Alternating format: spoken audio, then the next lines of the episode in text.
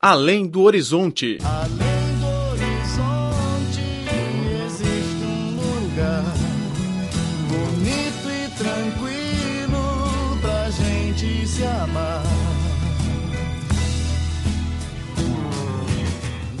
Olá, caro ouvinte, seja bem-vindo a mais uma edição do Além do Horizonte. Sou Laura Lee. Em 2016, o Programa das Nações Unidas para o Desenvolvimento lançou na região de Baixada Fluminense, no estado de Rio de Janeiro, no Brasil, uma iniciativa chamada de Grupo Aberto de Músicos.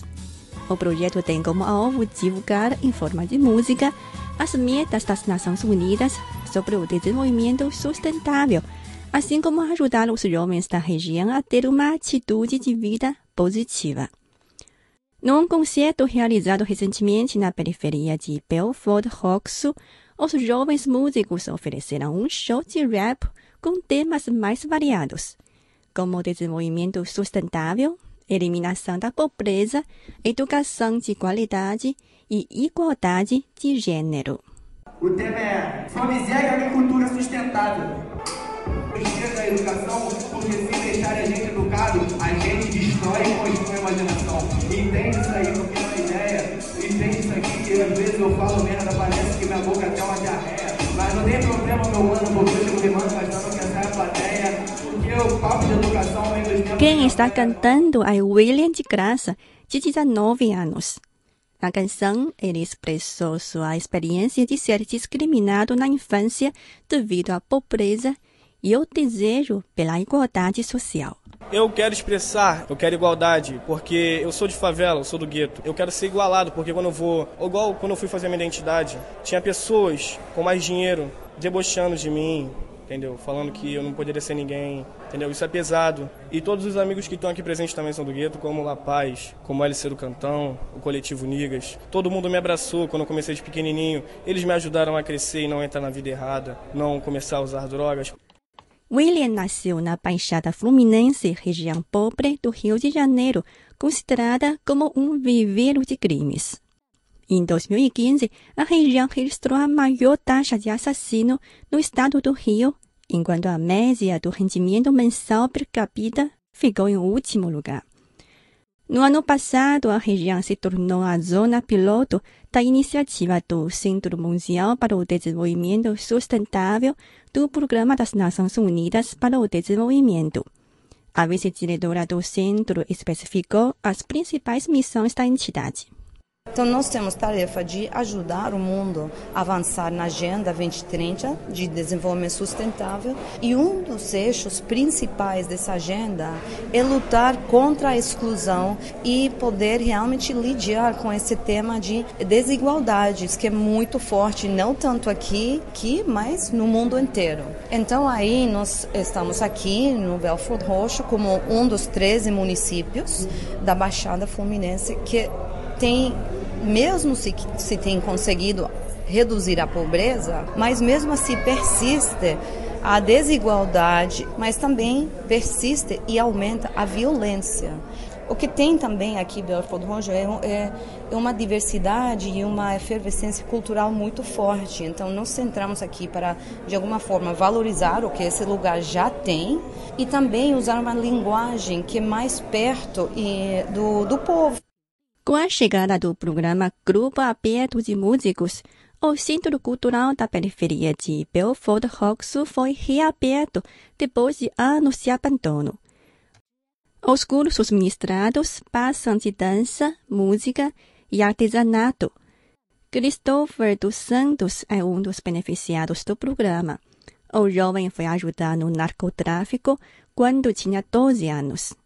Um dia ele participou de um curso de dança no Centro Cultural e ficou atraído pela performance dos cantores de rap. A arte mudou completamente a vida do jovem de 16 anos. O que fez, principalmente, foi o que eu vi, entendeu? Por a partir do que eu vi aqui, a primeira aula, na verdade, eu já comecei a ter uma outra percepção da vida, perceber que era outra coisa totalmente diferente.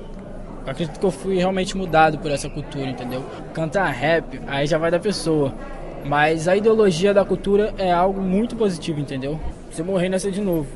Você se sente uma nova pessoa. Até o momento, os 17 grupos músicos de rap da Baixada Fluminense participaram do programa Grupo Aberto de Músicos. Eles produziram até um disco sobre o desenvolvimento sustentável. A cada semana, os grupos de rap realizaram shows nas praças das periferias e ensinam a fazer música, atraindo cada vez mais jovens. William de Graça já pode ganhar a vida com a música, recebendo cerca de 1.700 reais por mês. Os temas favoritos nas suas canções são política e desigualdade social. Cinemania, a paixão da China pela sétima arte.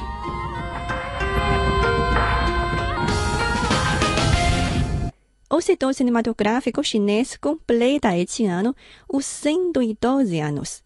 No programa de hoje, vamos dar uma breve retrospectiva à trajetória da sétima arte da China.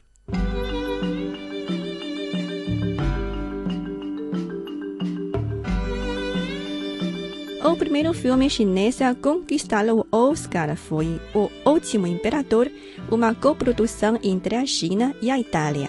Ele foi o grande favorito do Oscar de 1987, com prêmios em nove categorias, incluindo o de melhor filme estrangeiro e o de melhor diretor.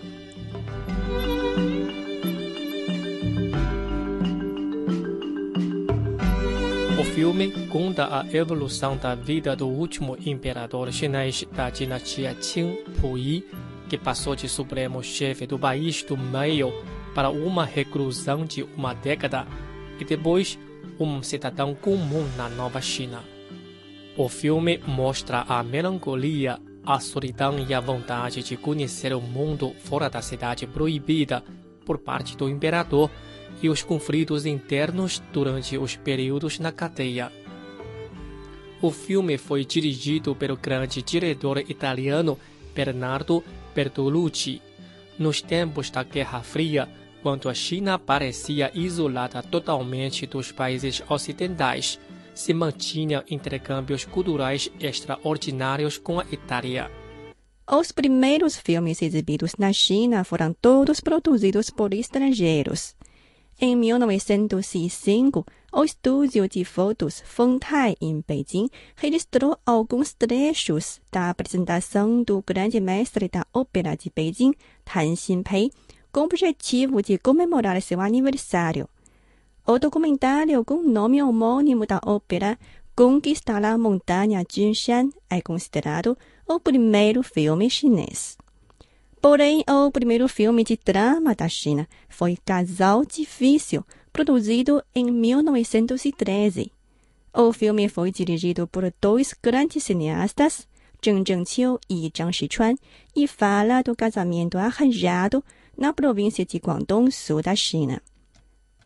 Naquela época, como os homens e mulheres não eram autorizados a trabalhar juntos, todas as personagens foram desempenhadas por atores masculinos. Infelizmente, as imagens originais não foram conservadas.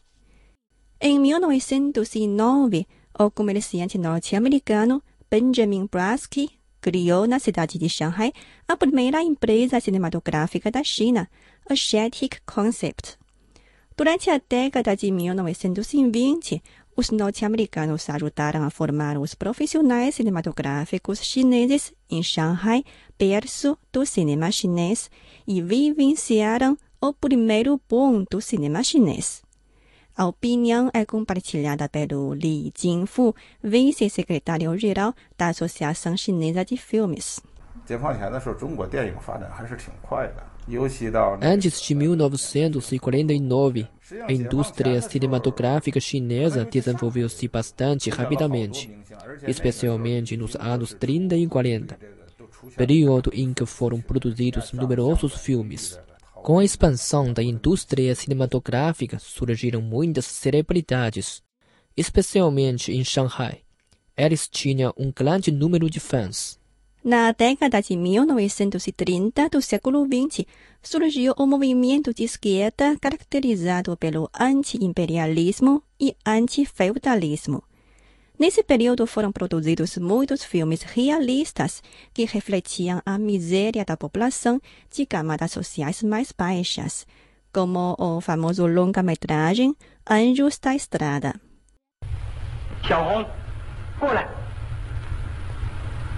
干什么去了你？这么大的姑娘，心这样野。 Xiao Hong e Xiao Yun são duas irmãs que foram enganadas e vendidas para um casal que possuía um prostíbulo. A irmã mais velha, Xiao Yun, foi forçada a prestar serviço de prostituição. A mais velha, Xiao Hong, tinha jeito para a música e passou a ganhar vida cantando nas casas de chá. As músicas do filme foram interpretadas pela própria atriz Zhou Xuan.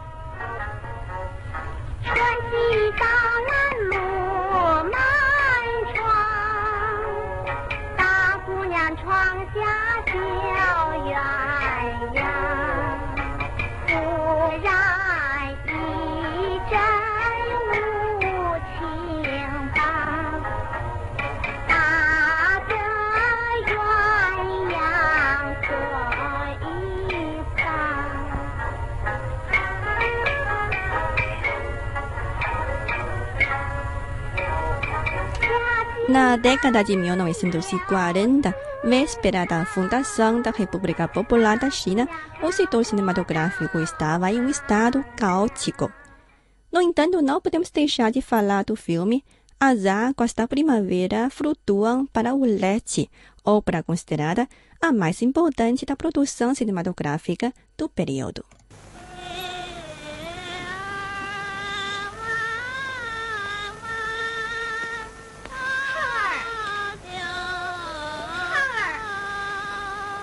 A produção de 1947 é dividida em duas partes, com uma duração de 210 minutos. Ele trata das mudanças e sobressaltos experimentados por uma família durante a guerra de resistência do povo chinês contra a agressão japonesa. Su Fen, trabalhadora de uma fábrica têxtil, casou-se com Zhang Zhongliang, professor de uma escola noturna. Um ano depois, o Japão invade a China, dando início à guerra. O marido vai lutar com o exército e se separa da esposa, que acabara de dar à luz. Su Fen fugiu para a aldeia com o filho e a sogra, mas o local já está tomado por invasores japoneses. Eles, então, voltam para a cidade de Shanghai, onde Su Fen trabalha numa casa de caridade para refugiados. Ela nunca imaginaria que o marido a trairia e estivesse morando com outra mulher.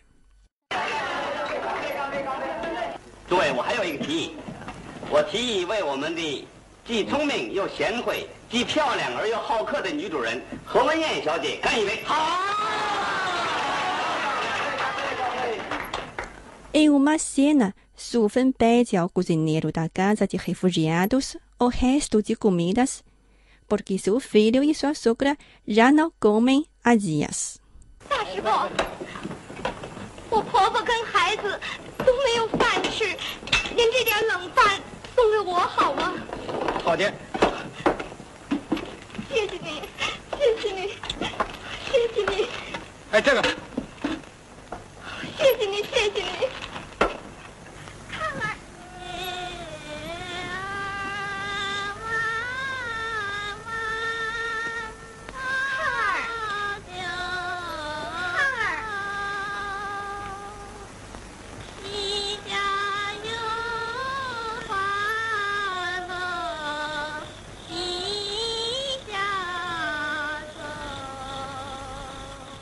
A fundação da República Popular da China em 1949, a guerra de resistência do povo chinês contra a agressão japonesa se tornou o tema abordado em vários filmes, como o Destacamento Vermelho das Mulheres.